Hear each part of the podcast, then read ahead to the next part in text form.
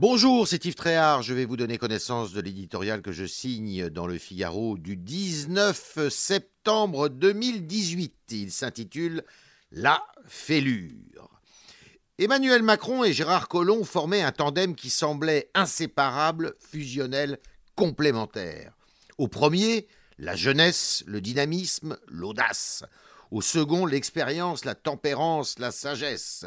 Le quadragénaire des grandes villes, chantre d'un nouveau monde à construire, avait trouvé en son aîné, l'élu de province attaché à son terroir, son plus acharné soutien depuis le début.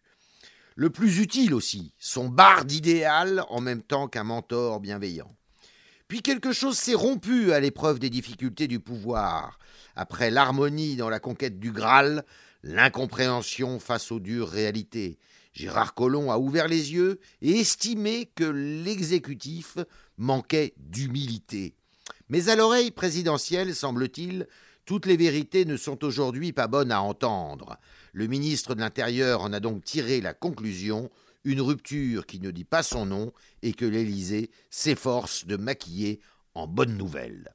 Certes, Gérard Collomb chérit sa ville de Lyon dont il veut redevenir le maire après 16 ans de mandat. Certes, il est sans doute épuisé par son rôle de premier flic de France, toujours sur la brèche, exposé 24 heures sur 24 pour de décevants résultats contre l'insécurité et l'immigration.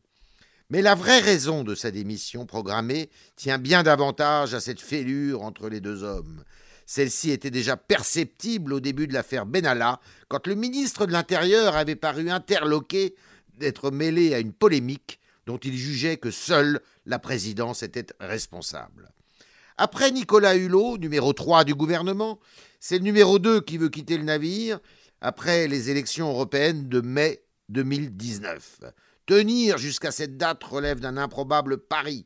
Comment préserver l'autorité qu'exige un poste pareil lorsqu'on leur donne le sentiment d'avoir déjà la tête ailleurs? Le en même temps a ses limites. Emmanuel Macron pourrait pour la première fois, malgré lui, être obligé de le reconnaître.